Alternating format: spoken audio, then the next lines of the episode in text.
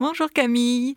Je me suis posé une question, d'ailleurs on me l'a posée également, comment on fait pour poser ses limites auprès des autres, que ce soit dans le domaine personnel ou professionnel? C'est jamais simple hein, quand même. Hein oui, c'est un exercice euh, hein, qui se pratique, bien sûr, et puis des limites, on en a tous, et c'est important d'ailleurs de bien les connaître. La première chose pour pouvoir poser ses limites, première chose, c'est de les sentir et de les connaître. Et parfois, on s'en aperçoit souvent après coup ou trop tard, c'est-à-dire qu'on connaît peu, on connaît suffisamment peu ses limites ou on n'ose suffisamment pas les affirmer pour qu'on s'en rende compte euh, une fois qu'elles sont largement dépassées. Donc un, c'est réapprendre à connaître et à sentir ses limites.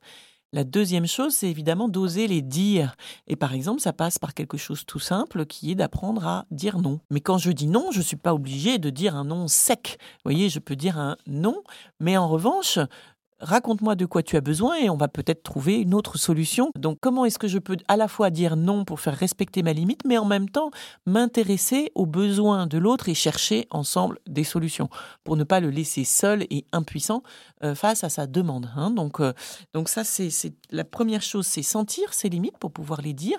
Ensuite, oser les dire et les poser sans rompre le lien. Parce qu'en fait, qui fait souvent qu'on n'ose pas poser ses limites, c'est qu'on a peur de rompre le lien, la relation.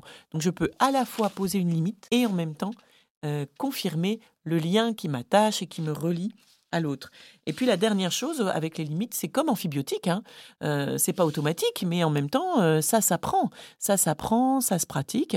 Et plus je le pratique, plus je vais le faire de façon fine, dans l'instant. Et du coup, ça, ça va éviter aussi que ça prenne des proportions si importantes que parfois je, je m'asphyxie moi-même. Hein. Donc, euh, poser ses limites, c'est comme être amphibiotique, ça s'apprend, ça se pratique.